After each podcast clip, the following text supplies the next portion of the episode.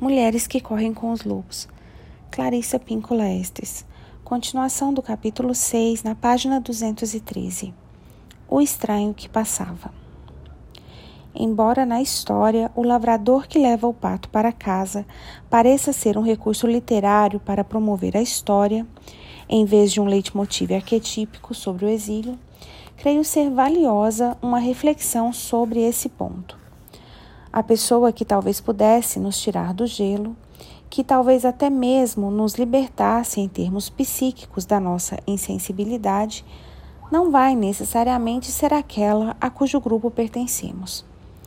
Pode ocorrer, como na história, mais um daqueles acontecimentos mágicos, porém efêmeros, que surgem quando menos esperamos. Um ato de gentileza de um estranho que passava é mais um exemplo de alimentação da psique que ocorre quando estamos numa situação limite que não podemos mais suportar. É nessa hora que algum sustento aparece do nada para nos ajudar e depois desaparece noite adentro, deixando-nos perplexas.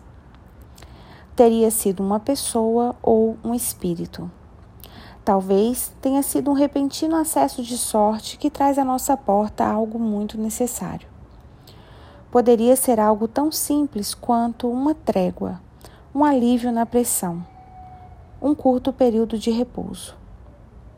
Não estamos falando agora de conto de fadas, mas sim da vida real. Qualquer que seja, é um tempo em que o espírito, de, de um modo ou de outro, nos sustenta, nos puxa do fundo, nos mostra a passagem secreta, o esconderijo, o meio de escapar.